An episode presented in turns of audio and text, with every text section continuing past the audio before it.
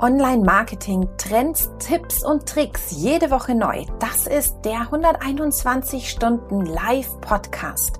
Hier bekommst du jede Woche den Mitschnitt unseres Live-Talks mit Experten aus der Online-Marketing-Szene.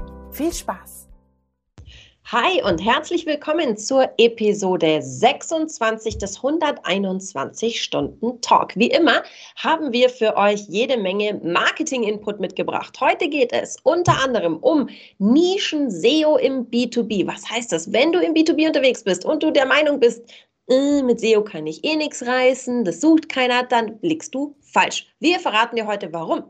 Außerdem sprechen wir mit unserem heutigen Gast über Technical SEO. Was ist das eigentlich und warum ist das wichtig? Und gleich äh, vom Technical SEO gleiten wir zu einem der allerhäufigsten technischen Probleme und zwar, was machst du eigentlich, wenn du das Gefühl hast, deine Seite ist zu lahm? Deine Seite ist zu langsam. Wir sprechen über Page Speed. Äh, wer ist wir? Ich bin die Sarah, Sarah Jasmin Hennissen. Ich bin Content Marketing Beauftragte quasi. Also ich helfe Unternehmen, ihre Content Marketing Strategie aufzusetzen und bei der 121 Watt bin ich genau Trainerin dafür. Ich helfe den Teilnehmern im Content Marketing Fuß zu fassen und ihr Content Marketing zu professionalisieren. Mit mir hier sitzt der Patrick. Richtig cool. Ich freue mich sehr auf unser heutiges Format. Erwischt Patrick Klinkberg, Trainer bei der 121 Watt zu den Themen Online-Marketing und genau das Thema heute, SEO, die Suchmaschinenoptimierung, wobei ich ja noch mehr Liebe gerne für die eigene Webseite empfinde. Und ich freue mich, unseren Gast heute anmoderieren zu dürfen. Niemand hat weniger Angst davor, als an seinem Chrome-Browser Steuerung U äh, zu tätigen als Tastaturbefehl, weil dann öffnet sich der Quellcode, der ihn so gar nicht einschüchtert. Denn letztendlich ist er positiv eskaliert in den ganzen Digitalbusiness als Full-Stack-Entwickler und dementsprechend auch ein absoluter Profi rund um die technischen Themen, gerade was auch SEO betrifft. Und so schaut er unter Deutschlands Webseiten unter die Motorhaube ganz tief rein und irgendwo findet er immer Sarah, ne? Eine Schraube, die irgendwie locker sitzt. und all die finden wir heute oder fast alle und drehen die so ein bisschen fest. Und ich freue mich sehr, ihn begrüßen zu dürfen. Ich hatte bei seinem Hashtag direkt einen Ohrwurm. I see him crawling. Und das ist auch so sein Hashtag. Alin, schön, dass du da bist. Herzlich willkommen. Sarah, Patrick, vielen Dank für die Einladung. Ich freue mich, dass ich hier sein darf. Sehr gerne, auf jeden Fall. Wir tauchen mit dir ganz, ganz tief ein in die SEO-Themen. Und alle, die unseren 121 Stunden Talk schon kennen, die wissen, wir sprechen über den 121 Stunden Newsletter und greifen uns da so ein paar Themen raus und schauen da ganz, ganz tief rein. Und wir haben euch ja schon unser allererstes Thema verraten. Es geht um die leidgeplagten, armen B2B-Menschen da draußen. Zumindest habe ich manchmal so im Content-Marketing das Gefühl, so sehen sie sich so, mm, das meiste, was man im Marketing so macht, geht bei uns eh nicht. So stimmt's nicht. Oder Arlene, Nischen-SEO für B2B. Wenn ich ein Produkt habe, das sehr erklärungsbedürftig ist, vielleicht sehr nischig ist, brauche ich es dann überhaupt? Oder sagst du, nee, kannst du eh vergessen? Also ähm, ich bin schon definitiv der Meinung, dass das SEO für nahezu alle Webseiten gilt. Natürlich, wenn ich, wenn ich eine sehr starke Brand habe, dann ist vielleicht der Anteil für, den, für, die, für die organischen ähm, Keywords nicht so relevant, aber dennoch, mh, hm, ich denke, je spezifischer das Produkt ist, umso eher ist es sinnvoll, den User ganz am Anfang seiner User Journey zu erwischen. Das heißt, ähm, sagen wir mal, ich, ich habe ein Produkt, was im, im, ähm, im Transactional-Bereich sehr geringes Suchvolumen hat. Ähm, das ist bei den, bei den meisten B2B-Seiten, die ich bisher betreut habe, der Fall gewesen. Das Problem beginnt aber viel früher. Das heißt, die entsprechenden Menschen, die sich mit, mit einem solchen Produkt auseinandersetzen müssen, die müssen erst in das Thema einsteigen. Und hier ist ganz viel Informational Content relevant und vonnöten. Die größte Herausforderung, die ich hierbei bemerkt habe, ist, ähm, ist gar nicht so das Thema SEO, weil ich denke, SEO ist, ist, ist egal, ob ich das jetzt für einen, für E-Commerce-Shop betreibe oder für, für eine B2B-Webseite. Das funktioniert alles nach ähnlichen Prinzipien. Also es gibt ja kein, kein spezifisches SEO. Also Google unterscheidet jetzt nicht zu sagen, das ist jetzt eine B2B-Seite, deswegen habe ich einen ähm, eigenen Algorithmus, den, den ich dafür verwende. Das ist nach wie vor der gleiche Algorithmus. Das Problem, was ich festgestellt habe, ist tatsächlich bei den Entscheidern in den Unternehmen, ähm, dafür die Awareness zu schaffen und zu sagen, es gibt viel Informational Content, der relevant ist für die Besucher da draußen und die, dieser Content muss erstellt werden. Und hier kommen dann häufig Fragen, ja, aber dann muss ich ja Wikipedia machen. Also Artikel, die Wikipedia ähnlich aussehen. Und sage ich, naja, ähm, nicht unbedingt Wikipedia-Artikel, aber es müssen informationelle Artikel sein, die natürlich ein bisschen ausschweifender sind als eine Produktdetailseite, die sich tatsächlich nur mit diesem Produkt auseinandersetzt. Und ähm, das ist eigentlich das Hauptproblem, was ich bisher festgestellt habe. Die Entscheider davon, davon zu überzeugen, dass Informational Content für B2B sehr, sehr relevant ist. Ähm, also es geht darum, wo erwische ich den User, in welchem, in welchem ähm, also welchen Suchintent verfolgt er, wo befindet er sich in seiner Suchjourney und welche Inhalte kann ich ihm zur Verfügung stellen. Und dann funktioniert das eigentlich ganz gut. Ja, bis, bis sehr gut. Ne? Also ich atme immer durch, wenn ich äh, ein B2B-Thema habe und nicht nochmal irgendwie online Schuhe verkaufen muss, weil der Markt ist komplett ausgereizt und äh, wirklich überreif, was dann da entsprechend die Optimierung angeht, sei es halt im organischen als auch im bezahlten Segment. Und bei mir ich sage immer, okay, Jackpot, ne? B2B, Adin, was du sagst, ne? Man muss natürlich Betroffenheit schaffen, dass die Suchvolumina nicht so exorbitant hoch sind, aber es sind halt ganz andere Warenkorbwerte dahinter, so, ne? Und ich weiß nicht, Sarah, hast du dich gerade angegriffen gefühlt, so Wikipedia-eske Inhalte auf der Webseite zu schaffen, wirst du damit mit diesem Vorteil konfrontiert, wenn es so um Content Marketing B2B geht? Das fand ich ganz lustig beschrieben. Also tatsächlich finden die Leute zu mir meistens dann, wenn sie schon kapiert haben, dass Content Marketing irgendwie mhm. ein Ding ist. Also ich, ich bin Gott sei Dank nicht mehr in Unternehmen äh, angestellt und muss sozusagen meinen äh, den Platz hier markieren und klar machen, warum das wichtig ist, was ich da mache, sondern die Leute, die zu mir kommen, die wissen es eigentlich. Also wer im Content Marketing Seminar sitzt, der hat so grob schon verstanden, das ist zumindest was, was ich mir mal anschauen sollte. Also ich fühle mich da eigentlich null angegriffen, im Gegenteil, ich schmeiße eine Riesenparty, weil solange ihr SEO sagt, dass Informational Content, also Content, der User-Fragen mhm. beantwortet, wichtig ist und für SEO wichtig ist, solange kann ich mich eigentlich entspannt zurücklehnen, solange wird mein Job ganz sicher nicht aussterben, weil das ist ja im Prinzip genau das, wo wir uns im Content Marketing mit den SEOs die Hand geben, dass sie sagen, wir bereiten Inhalte auf, vielleicht auch mit dem Input von unserem SEO und sagt, du pass auf, hier haben wir was gefunden, da, da sehe ich noch Potenzial, da sehe ich User-Fragen, die zu uns führen können und so setzen wir uns gerne auch im Content Marketing mit den SEOs zusammen und sagen, hey, ähm, wie sieht eure Strategie aus? So sieht unsere Strategie aus. Wir haben ganz viele Gemeinsamkeiten. Lasst uns doch da zusammenarbeiten. Das bringt ja am mhm. allermeisten. Total. Genau. Und ne, Entschuldige, Patrick, eine eine Frage, die, die sehr häufig mir gestellt wird, ist, naja, wenn ich, wenn ich auf so ähm, auf einen solchen Artikel lande, der jetzt nicht direkt mit meinen Produkten verknüpft ist, wie schaffe ich denn die Konversion hin? Der User muss doch dann mindestens ein zusätzliches Mal klicken, um auf eine entsprechende Seite zu kommen. Witzigerweise ist es aber auf diesen, auf diesen B2B-Seiten, die Produktseiten haben meistens irgendwo ein Sticky-Element und dort ist sowas wie ein Solution Finder oder Kontakt zum Sales-Team aufnehmen und genau das gleiche Element kann man auf diesen Artikelseiten genauso gut platzieren. Und nach einer gewissen Einarbeitungsphase stellt man fest, hey, die funktionieren ja viel besser. Der User klickt viel häufiger auf diese, auf diese Buttons als auf der Produktdetailseite, die meistens, also in den meisten Fällen ist da ein großer Slider, da ist ein nichtssagendes mhm. Stockfoto drauf abgebildet, irgendwelche Menschen, die vielleicht irgendwie eine Wolke sehen oder ähm, irgendeine Solarpaneele, weil alles Greenwashing ist. Also ja, genau. Da, da, muss man noch ein bisschen Überzeugungsarbeit leisten. Aber wie du schon sagst, Sarah, in dem Moment, wo, wo die Leute das begriffen haben, dass es funktioniert, ähm, entwickelt sich die Sichtbarkeit auch sehr gut, weil man dann einfach nicht mehr für diese Keywords mit einem sehr geringen Suchvolumen SEO betreibt, sondern tatsächlich dann einfach so ein bisschen die Büchse öffnet und sagt, hey, wir haben extrem viel Potenzial und es gibt sehr viele Möglichkeiten. Ja. Absolut. Ich, ich sage das bei mir im Seminar auch immer. Also ich werde so manchmal werde ich so gefragt, so ja, ich bin so der, äh, der Einzelkämpfer in meiner Content-Marketing-Abteilung, die quasi irgendwie mal gemacht wurde, weil halt jetzt viele Content-Marketing machen. Wie mache ich denn im Unternehmen klar, dass das, was ich mache, nicht nur ähm, redaktionell schöner Content ist, sondern dass der zum Unternehmensziel auch beiträgt? Dann sage ich mir, naja, ähm, und ich glaube, das gilt so ähnlich für euer, für euer äh, Informational Content-Thema im SEO. Wir machen halt ähm, einfach die, die, den, den Funnel noch mal ein Stück weiter auf. Also wir schaufeln halt durch diesen Content, sei es jetzt der Informational Content äh, mit SEO-Strategie oder der Content-Marketing-Content-Strategie, das, das ja häufig ein und dasselbe ist, wir schaffen einfach Leute ran, die noch gar nicht wissen, dass sie Zielgruppe sein könnten, die noch gar nicht wissen, dass es das Produkt überhaupt gibt.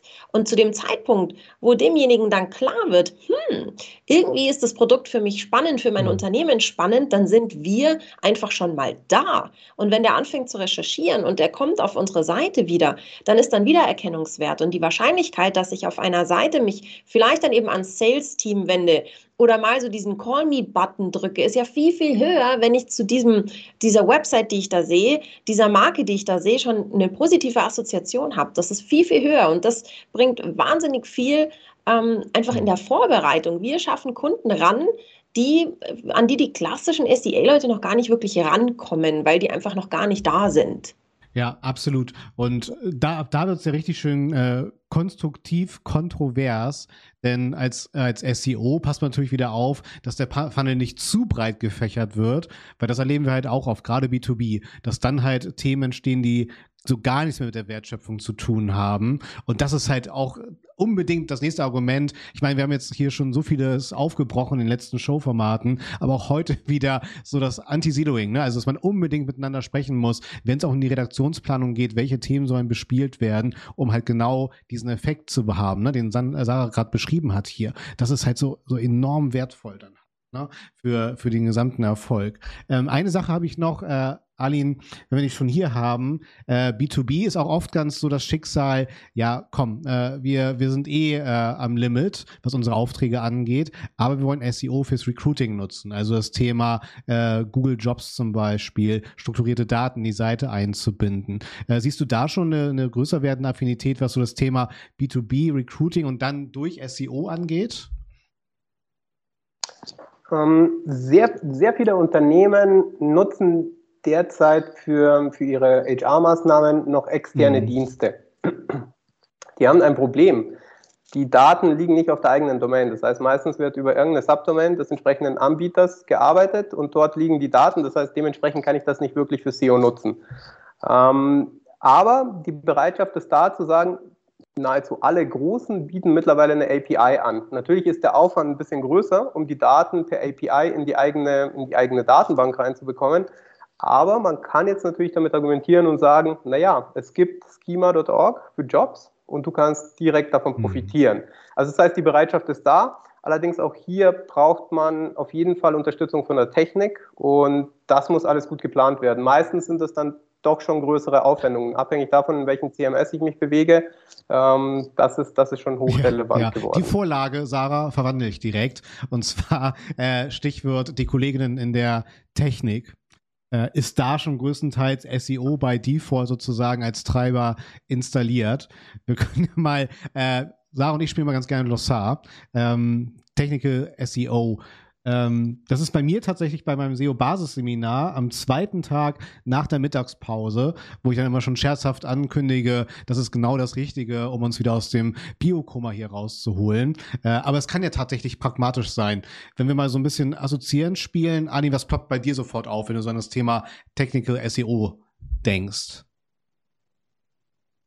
Ähm, ganz, ganz viele Begriffe, wo soll ich anfangen? Also ich glaube, es fängt ähm, mit ähm, vielleicht ganz einfach mit, mit meinem Hashtag an, Crawling. Ja, das heißt, wir müssen jetzt einfach mal der Suchmaschine die Möglichkeit geben, dass die Seite überhaupt erreichbar ist für den Crawler. Das ist mal der erste Punkt. Und ich glaube, was, was viele kann ich so auf dem Schirm haben, Google ist einfach ein Unternehmen, was versucht, Geld zu verdienen. Und wie jedes andere Unternehmen sind die Ressourcen von Google begrenzt. Und eine der Hauptressourcen für Google sind einfach die Rechnerkapazitäten. Das heißt, jede HTML-Seite, die gecrawlt werden muss, das kostet einfach bares Geld. Das heißt, wenn ich einfach mit diesen Ressourcen schon mal schonend umgehe, dann helfe ich Google ein Stück weit und Google weiß das unter Umständen dann einfach zu schätzen und zu sagen, okay, der hat das verstanden, dass es hier schon mal relevant ist. Also das heißt, nicht alles einfach ähm, zu sagen, wir müssen ganz, ganz viel daraus mhm. blasen, ähm, sondern hier schon mal anfangen. Nach dem Crawling kommt ja logischerweise das, das Indexing. Das heißt, wenn es gecrawlt wurde, was darf denn überhaupt alles in den Index? Ähm, wenn zum Beispiel ich Webinare auf meiner Webseite anbiete oder es gibt, ähm, es gibt gewisse, gewisse Termine, die sind natürlich nur eine Zeit lang begrenzt verfügbar, dann sollte man vielleicht auch darüber nachdenken, dass man all das unter Umständen nach einer gewissen Zeit nicht mehr benötigt und das alles aus dem Index wieder entfernt werden sollte. Allerdings sollte man die vielleicht nicht einfach löschen und einfach ein 404 zurückgeben, sondern man sollte sich auch Gedanken darüber machen, wie gehe ich schonend damit um. Ich kann ja Google darauf vorbereiten und sagen, hey, pass auf, das ist eine Ressource, die ist nach einem gewissen Zeitpunkt nicht mehr verfügbar. Bevor du da wieder mit dem Crawler reingehst, pass auf, die nehme ich einfach aus dem Index, dann musst du den Crawler schon mal gar nicht mehr bemühen.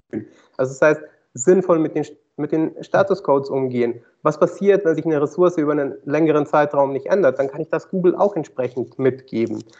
Ähm, größere Seiten haben, wenn sie gut verlinkt sind, nicht unbedingt ein Problem, dass Google die Inhalte nicht findet. Aber es gibt nur sehr wenig große Seiten, die tatsächlich sehr gut intern verlinkt sind.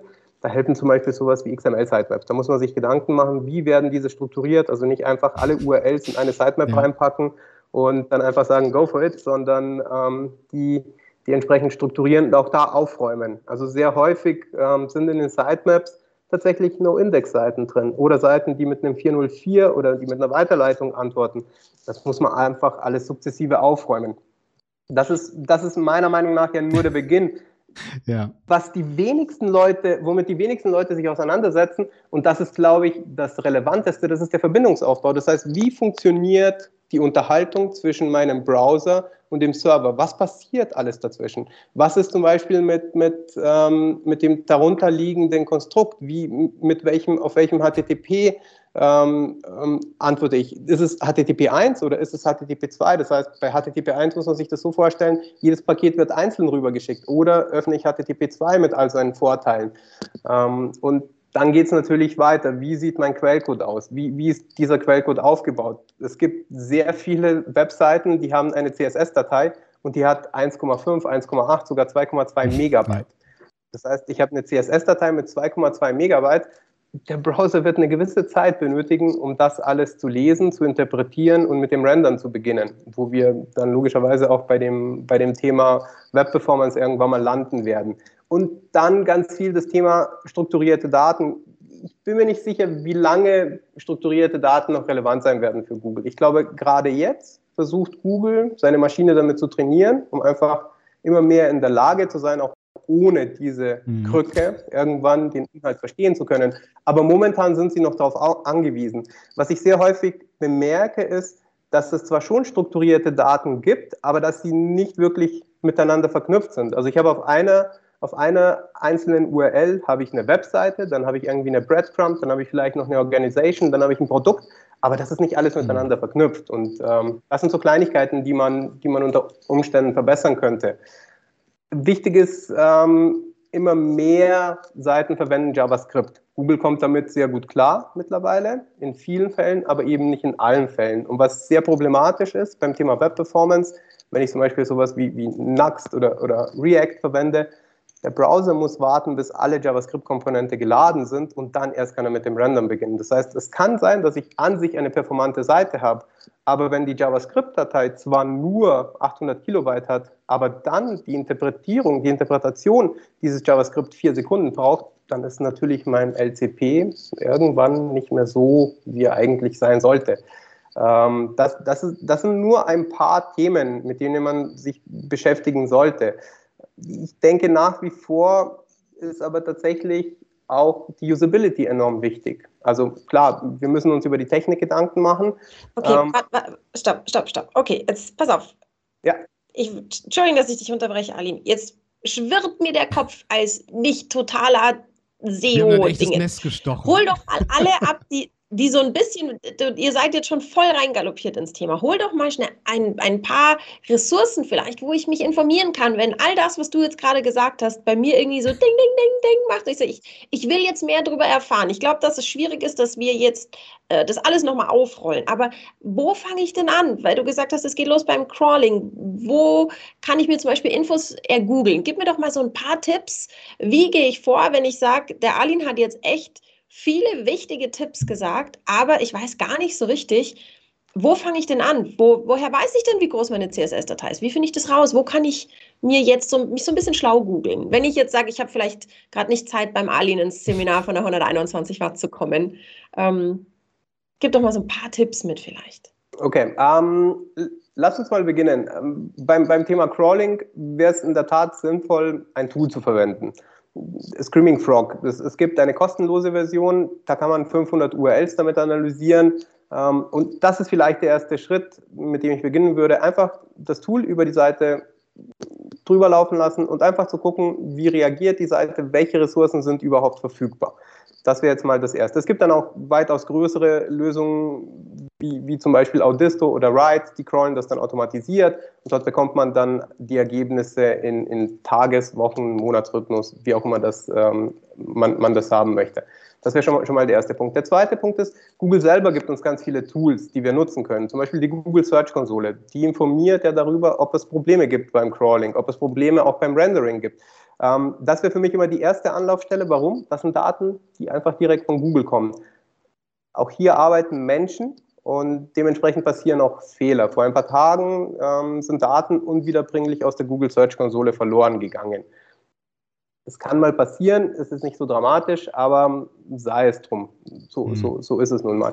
Und dann gibt es sowas wie, ähm, wie PageSpeed Insight, um, um einfach zu gucken, wie schnell reagiert die Seite. Aber ich glaube, um, um ein grundsätzliches Verständnis darüber zu bekommen, wie eine Webseite aufgebaut ist, hilft einfach der Chrome-Browser oder der Firefox-Browser. Die haben die DevTools, da kann ich einfach mir das angucken und sagen, okay, welche Elemente, aus welchen Elementen besteht überhaupt meine Webseite? Wie viele CSS-Dateien werden geladen? Wie viele JavaScripte werden geladen? Wie viele Bilder habe ich?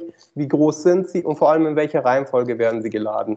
Und äh, bei Thema Web Performance ähm, ist zum Beispiel das Tool webpagetest.org das ist in meinen Augen das Tool, was einfach am forensischsten vorgeht und was tatsächlich die Probleme auch darstellt. Hier muss man aber erstmal lernen, mit dem Tool umzugehen.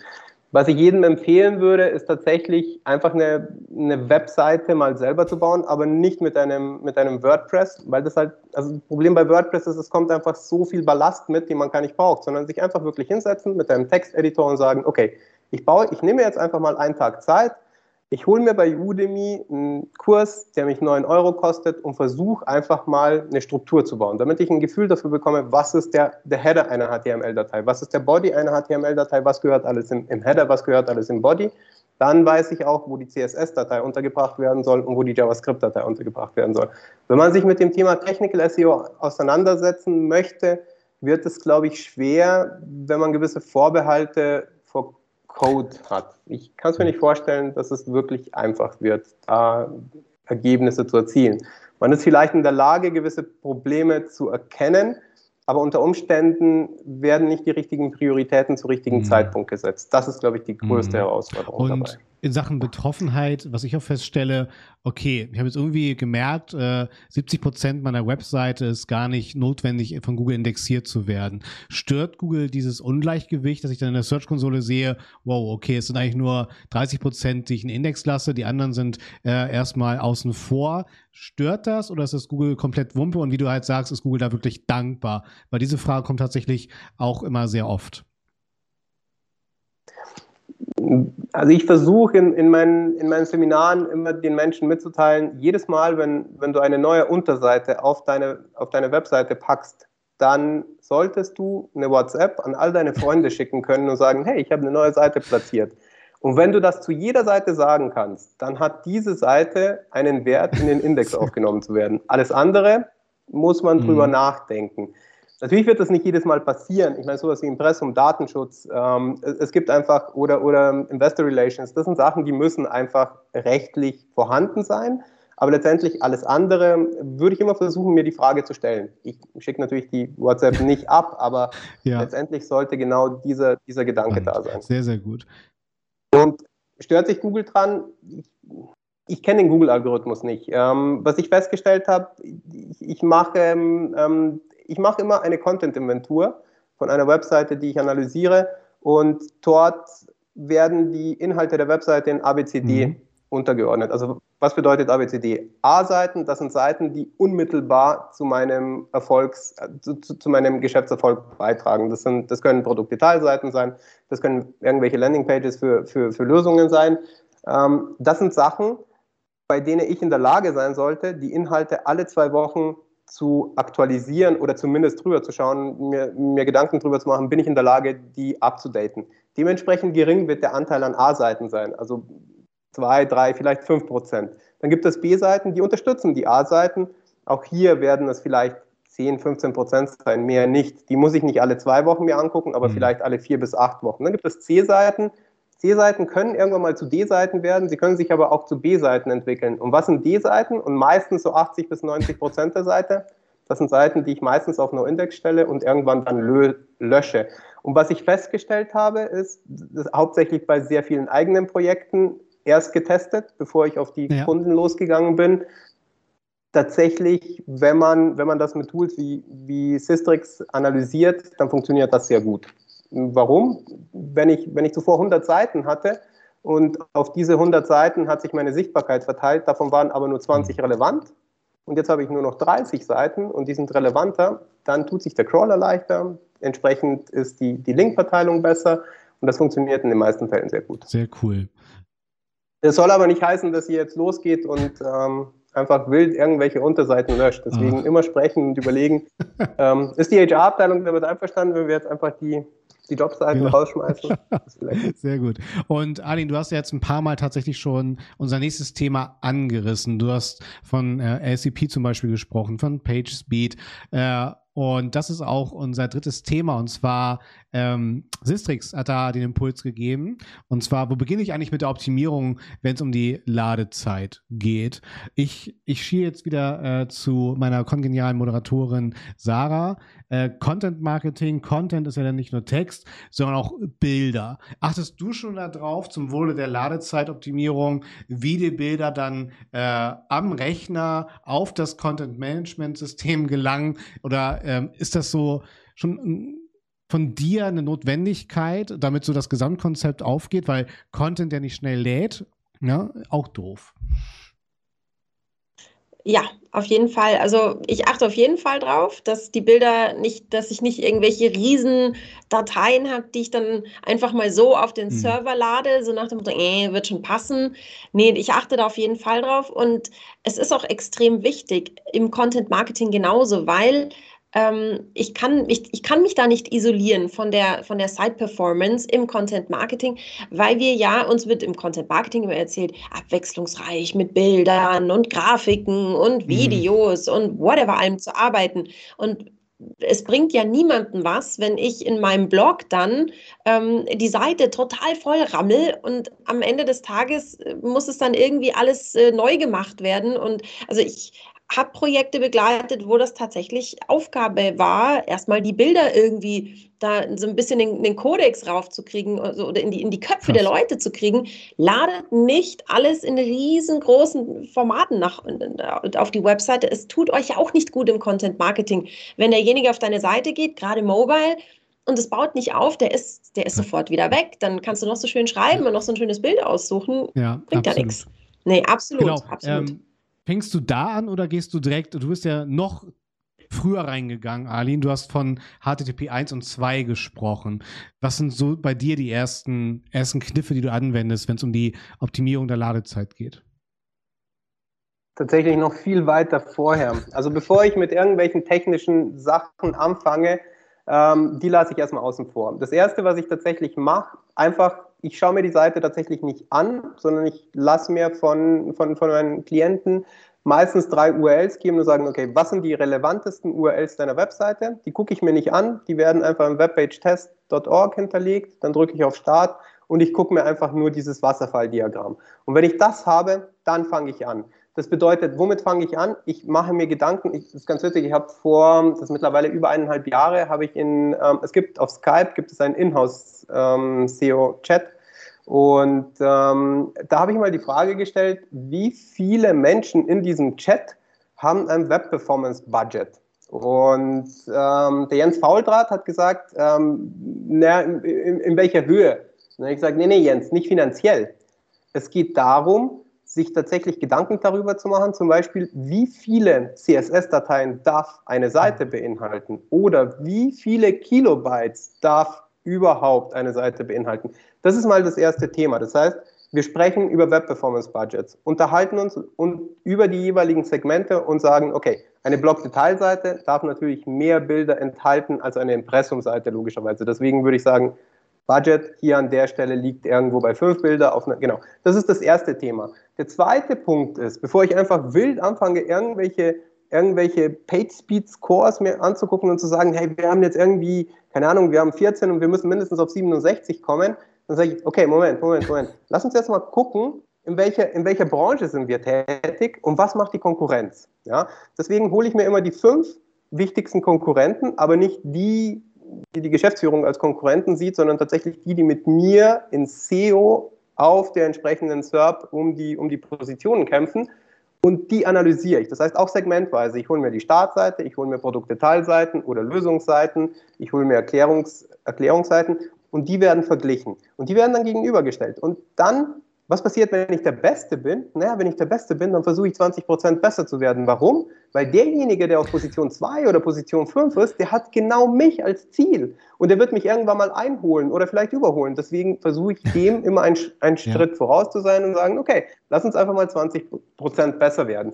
Da fange ich tatsächlich an. Und dann versuche ich mit den Menschen darüber zu reden, ob sie verstehen, was die Metriken überhaupt bedeuten und vor allem, welche Arten von Daten es überhaupt gibt. Es gibt Laborwerte, das heißt, das sind Werte, die mit einem bestimmten Rechner, mhm. mit einem bestimmten Device mhm. erhoben werden und es gibt Werte von tatsächlichen Usern. Deswegen Deswegen unterscheiden sich die Werte so häufig in den PageSpeed Insights mit dem, was ich eigentlich in der Google mhm. Search Konsole sehe. Also das ist das, was ich im ersten Moment versuche zu schaffen. Es ist eine Web-Performance-Kultur im cool. Unternehmen zu etablieren und zu sagen, okay, lass uns das Ganze mal planen. Lass uns da tatsächlich einfach mal uns überlegen, was könnte eine Strategie sein? Wie wollen wir das erreichen? Wie könnte die Roadmap dazu aussehen? Und wem verteilen wir die Aufgaben? Und dann kann man selbstverständlich auch über Geld reden und sagen, okay, das sind die Ressourcen, die uns zur Verfügung stehen und lass uns mal gucken, ähm, was, was wir da, damit machen können. Und dann gibt es so Sachen wie Low-Hanging Fruits. Also zum Beispiel die Bilder sind für mich, wenn, wenn ich auf mhm. eine Seite gehe und ich sehe, da ist ein Bild mit 1,8 Megabyte, da sage ich, wie du damals gesagt hast, Patrick, bei B2B Jackpot. Weil ein Bild zu optimieren ist relativ Total. simpel. Da gibt es auch viele externe Dienste, die mich dabei unterstützen. Das ist überhaupt kein Problem. Tatsächlich relevanter und ein bisschen, ein bisschen komplexer wird es, wenn es dann darum geht, solche Fragen wie, wie Server-Side-Rendering versus Client-Side-Rendering zu besprechen und zu, zu überlegen, okay, was kommt alles direkt vom, mhm. vom Server, was muss der Client noch selber ähm, ausführen da wird es dann in der Tat ein bisschen komplexer oder die CSS-Dateigröße zu reduzieren. Aber das ist in etwa die Art und Weise, wie, wie ich vorgehe. Und vielleicht einen kleinen Tipp, ähm, ich würde Google-Fonts, die meisten Seiten haben ja heute Google-Fonts geladen, die würde ich immer von intern ja. versuchen zur Verfügung zu stellen. Ähm, das führt auch dazu, dass ich das zum Beispiel auch, ähm, also ich spare mir erstmal ein, ein HTTP-Request, weil es einfach eine externe Domain ist. Das heißt, ich muss die DNS-Auflösung machen, ich muss mich zu diesem Server connecten. Klar, ich könnte das mit DNS Prefetch oder Preconnect machen, aber dennoch eine Ressource, die nicht da ist, muss ich nicht optimieren. Ja. Und zusätzlich Genau, mhm. Datenschutz, genau. Zusätzlich muss ich genau das in der Datenschutzerklärung nicht erneut erwähnen, weil die Schriften einfach schon bei mir auf dem, mhm. auf dem Server liegen. Und dort kann ich auch definieren und sagen, okay, ich brauche nicht alle Schnitte. Es reicht völlig, wenn ich mir drei Schnitte raushole. Übrigens, die Italic-Schnitte unterscheiden sich sehr, sehr gering von den normalen Schnitten. Das heißt, wenn ihr einen normalen okay. Schnitt habt und den einfach auf Italic setzt, dann braucht ihr die Italic-Schrift nicht. Es sei denn, ihr habt eine sehr designlastige Seite und dann sagt der Designer, nee, aber hier diese Artefakte, die möchte ich unbedingt haben. Da musst du sagen, okay, ist dir das wert? Und dann wären wir wieder beim Thema Web Performance Budget. Was haben wir definiert? Wie, viel, wie viele Schritte darf es pro Seite geben? Und wenn wir uns darauf geeinigt haben, dass es maximal drei sind und der kommt mit einem vierten, dann Mega. ist er halt raus. Geile Schablone, wirklich sehr, sehr geile Schablone. Ähm, letzte Frage dazu, Aline, wo, wenn du da beim Unternehmen bist und dich wieder entbehrlich machen willst äh, und genau sowas aufsetzt im Unternehmen zum Beispiel, ähm, wo ist da die größte Bringschuld? Ist das die IT selber? Ist das die Administration oder wo siehst du das äh, am ehesten als Bringschuld im Unternehmen, genau sowas aufzusetzen? Ich denke, das hängt stark von der mhm. Größe des Unternehmens ab. Das heißt, wenn, wenn ich jetzt irgendwie ein kleines Startup habe, dann ist, sind es unter Umständen zwei Leute, die für mehrere ja, Aufgaben verantwortlich ja. sind. DevOps und äh, die machen dann gleichzeitig noch mhm. das CMS mit. Die Technik ist natürlich schon einer der mhm. Hauptansprechpartner. Wie gesagt, die Dateneinpflege, die kann schon problematisch sein, aufgrund der Bilder zum Beispiel, aber hier gibt es externe Dienste, die man implementieren kann, dass man sagt, okay, ist, am Ende ist es halt immer ein Mensch, der Fehler produzieren kann, deswegen nimmt man einfach einen Dienst, der einfach diese, diese Fehler reduziert. Aber es ist tatsächlich die IT, deswegen, wenn ich sowas anfange, eins der ersten Maßnahmen, nachdem wir all das definiert haben, ist ein Deep Dive mit den Entwicklern. Meistens dauert das einen Tag, wo wir uns zusammensetzen und wo wir wirklich die Seite auseinandernehmen, genau diese Web Performance Budgets definieren, wo die dann Tools an der Hand bekommen. Das heißt, jedes Deployment, was die machen, das heißt, die, die Awareness muss beim Hammer. Entwickler passieren. Jedes Mal, wenn er eine neue CSS-Klasse entwickelt, muss er sich darüber, muss er sich Gedanken machen, sich fragen, ja. ist die notwendig? Brauche ich die? Oder kann ich Hammer. das anders lösen? Also ich denke, IT und DevOps sind so die Hauptansprechpartner, die ich sehe momentan. Und natürlich, jemand muss Geld zahlen. Deswegen sollte auch das Management involviert sein und sagen, jo, ähm, wollen wir, finden wir gut. Ja. Und äh, meistens profitiert man ja nicht nur im SEO-Bereich. Das heißt, wenn die Seiten ein bisschen schneller sind, ähm, dann freut sich auch das Performance. Ja. Unter Umständen singen dann auch ein bisschen die CPTs, aber also die das ähm, eindeutig belegen, ich denke dennoch, dass, dass es Sinn macht, die Seite performanter zu machen. Ja, auf jeden Fall. Auf jeden Fall. So, Sarah, ich habe dich auch wieder richtig gezogen, denn wir brauchen dich, Sarah, weil wir ziehen jetzt unsere Taucherausrüstung wieder an, Arlin. Und zwar zum Finale gibt es ja immer unseren äh, weltberühmten, beliebten Deep Dive. Was mhm. haben wir da mhm. vorbereitet? Tja, wenn wir dich schon da haben, dann wollen wir auch wirklich all dein Wissen anzapfen und ähm, das Thema Relaunch ist natürlich auch eine, eine riesen SEO-Baustelle ganz, ganz häufig. Deswegen die Frage an dich, was sind denn so die SEO-Must-Haves, so die Danger Zones, die ich bei einem Relaunch unbedingt in Sachen SEO beachten sollte? Wenn ich mich jetzt auf nur eine Sache, also wenn, wenn ich nur, nur eine Sache nennen dürfte, Redirects. In den meisten Fällen geht ein Relaunch schief, weil einfach die Redirects nicht gesetzt werden oder tatsächlich auch falsch gesetzt werden. Das ist, das ist mal das Erste. Ich glaube, ein erfolgreicher Relaunch beginnt immer mit einer sehr, sehr guten Vorbereitung. Ich habe bei, bei Relauncher, die ich begleite, habe ich einen Anforderungskatalog und hier stecke ich 80 Prozent meiner Zeit rein. Hier geht es tatsächlich darum, die Webseite, wie sie jetzt ist, deswegen wenn Relaunch stattfindet und der findet in zwei Wochen statt und man ruft mich an und sagt, wir haben eine Seite, die hat 1,5 Millionen Unterseiten, in zwei Wochen ist Stichtag, kannst du uns unterstützen? Dann schlucke ich erstmal. Und dann sage ich, okay, ich kann versuchen, ähm, könnte aber schwierig werden. Deswegen sollte man Zeit einplanen. Für diesen Anforderungskatalog, wie gesagt, benötige ich 80 Prozent der Zeit. Ich muss mit allen Menschen reden und ich muss auch verstehen, was im Rahmen dieses Relaunches passieren soll. Deswegen mhm. dieser Anforderungskatalog ist tatsächlich enorm wichtig. Was passiert dort? Dort wird erstmal die Seite inventarisiert. Es wird erstmal geguckt, welche Segmente gibt es auf dieser Webseite, welche bleiben bestehen, welche verändern sich. Bleibt die URL-Struktur bestehen? Was passiert mit den Titles, mit den Descriptions? Die werden übrigens sehr häufig auch vergessen. Wobei Google versucht ja uns diese Arbeit abzunehmen, indem es mittlerweile ja die Titles und Descriptions für uns, äh, für uns selber bestimmt. Ob das jetzt gut oder, oder nicht ist, das ist jetzt nicht, äh, nicht Thema. Ich versuche so viel wie möglich von dem, was relevant ist und was gut war, zumindest zu behalten. Und ähm, mein Motto lautet, mindestens nichts zu verlieren. Das ist die Devise. Das heißt, wenn ein Relaunch stattfindet, sehen wir immer, geht es irgendwie runter. Und mein Ziel ist, das zumindest auf dem gleichen Level zu halten und natürlich die ganzen Probleme, also die, diese ganzen, ja, das haben wir immer schon so gemacht, deswegen machen wir es halt immer noch, genau das aufzubrechen und zu sagen, naja, genau jetzt haben wir die Möglichkeit, wir haben ein weißes Blatt Papier vor uns, lass uns das genau so bauen, wie es Sinn macht. Mhm. Ähm, was auch ein Problem ist bei einem Relaunch, ist tatsächlich, also wir haben die Content-Übertragung inklusive Redirects, aber wir haben auch die Linkstrukturen, die sich erheblich verändern können, abhängig davon, wie die neue Navigation aussieht, wie die interne Verlinkung aussieht, wenn gewisse Bereiche wegfallen. Also ich habe zum Beispiel einen Kunden, der hat festgestellt, der hatte ganz viele Rezepte, hat aber, war aber keine Webseite, sondern hatte ganz viele Rezepte auf seiner Webseite. Und das waren, das waren drei Viertel der gesamten Seite, weil natürlich Rezepte lassen sich halt schnell produzieren, die kann ich halt machen, das, das funktioniert halt ganz gut. Mhm. Und dann hat er gesagt, ja, die schmeiße ich weg. Und dann habe ich gesagt, ja, okay, schmeiß die weg, aber das Problem ist, dir fehlen halt dann schon ein paar Links, die, halt, die musst du irgendwie versuchen, anderweitig zu platzieren. Das heißt, die Linkstruktur verändert sich. Und das, das kann man nicht manuell überprüfen, außer die Seite ist sehr klein. Hier muss man dann auf Tools zurückgreifen und sich überlegen, okay, wie sah mein Linkbaum vorher aus? Ähm, wie wird er nach dem Relaunch aussehen? Was auch ein häufiges Problem ist, ähm, das ist tats tatsächlich die Staging-Umgebung. Es wird, also als Staging-Umgebung, aus Kostengründen wird dann irgendwo ein Server gemietet bei DigitalOcean und der hat dann einfach nicht die gleiche Power, die er haben sollte. Und dann vergleicht man einfach so ein bisschen Äpfel mit Birnen und dann weiß man nicht, ist mhm. das, was ich vorhabe, richtig? Funktioniert das? Ähm, genau, das, das sind, und ah ja, was, was ähm, gerne vergessen wird, das sind die SSL-Zertifikate. Und dann ist Stichtag und dann wird irgendwie ein neuer Server gespinnt und dann ist die Seite online und irgendwann zwei Stunden später, ja, irgendwie brechen jetzt die, Ein brechen jetzt die Sales weg. Warum? Ja, keine Ahnung, bei mir läuft das. Ja, bei mir läuft auch alles. Und dann geht jemand mit dem Handy drauf und so, ah ja, okay, die Seite ist grau, weil ja. das SSL-Zertifikat ist nicht da. Ai, genau. ai, ai, ai. Mhm. Oh Gott. Ich habe ich hab noch eine letzte Sache. Das ist, äh, glaube ich, ein schöner Bogen. Ich will noch mal zurück äh, zu Arlins Lieblingsspielzeug, auch dem Screaming Frog. Hast nämlich da die Möglichkeit, um die ganzen Redirects zu prüfen, den Dump deiner alten Domain da einfach noch mal durchlaufen zu lassen und zu schauen, welche Statuscodes bekommst du da zurückgespielt. Finde ich auch mega geilen doppelten Boden, den man sich da schaffen kann. Allein für den ruhigen Schlaf hier, ne? Für, für die SEOs dann da draußen.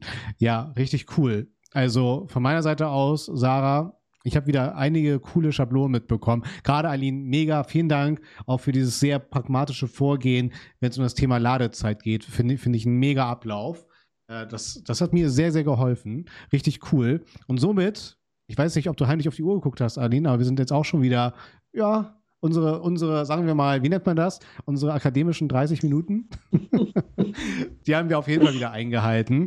Von daher von meiner Seite schon mal ganz lieben Dank und Arlene, du kannst dich schon mal vorbereiten, äh, wenn Sarah auch gleich hier ihre abschließenden Worte findet und erzählt, wo man es überall noch finden, hören und konsumieren kann, gehören dir in diesem Format die letzten Worte. Also von meiner Seite aus ganz lieben Dank. Du hast mich wieder ordentlich aufgeschlaut und Sarah, ich schalte zu dir rüber. Ja, äh, vielen Dank. Ich sage auch schon mal Herzlichen Dank, Aline. Es war mega spannend. Ich bin schon habe viele Berührungspunkte mit, mit, mit den ganzen SEOs da draußen, aber wenn es dann ins Technical SEO geht, da lerne ich auch wirklich viel, viel Neues noch dazu. Falls du da draußen vorm Bildschirm oder vor dem äh, Kopfhörer, wie auch immer, ähm, gerne mehr Input möchtest, mehr Marketingwissen, dann kannst du jede Woche den 121-Stunden-Talk auf allen gängigen Podcast-Portalen nachhören. Wenn du uns gerne beim Quatschen zuschauen möchtest, dann geht das natürlich auch jede Woche auf YouTube und Facebook zum Beispiel. Oder du kannst dir natürlich auch den 121 Stunden Newsletter abonnieren. Da wirst du auch immer informiert, worüber wir denn hier so Spannendes reden. Ich sage vielen, vielen Dank an euch da draußen fürs Zuhören bzw. Zuschauen und an dich, liebe Arlin, auch vielen Dank. Es war mega spannend und die letzten Worte sind deine. Herzlichen Dank. Vielen Dank für die Einladung, Sarah, Patrick. Ähm, hat viel Spaß gemacht man hat vielleicht gemerkt, das Thema Web-Performance liegt mir so ein bisschen am Herzen. Da stecke ich sehr viel Energie und, und ähm, sehr viel Herzblut rein. Eins der unterschätzten Tools da draußen ist in meinen Augen der Webpage-Test.org. Und ähm, hier möchte ich jeden bitten, sich ein bisschen Zeit zu nehmen. Ähm, das Team vom Webpage-Test hat einen Twitch-Kanal, in dem sie relativ regelmäßig Beiträge posten. Und ähm, hier bekommt man sehr viele Insights und, und sehr viele Themen, die man vielleicht noch nicht so auf dem Schirm hat. Vielen Dank dafür. Ähm, ich freue mich, den einen oder anderen äh, von euch auf, auf einem der nächsten Webinare zu sehen. Und vielen Dank noch einmal für die, für die Einladung und äh, für die kurzweilige Zeit. Sagt Arlin beim 121 Stunden Talk.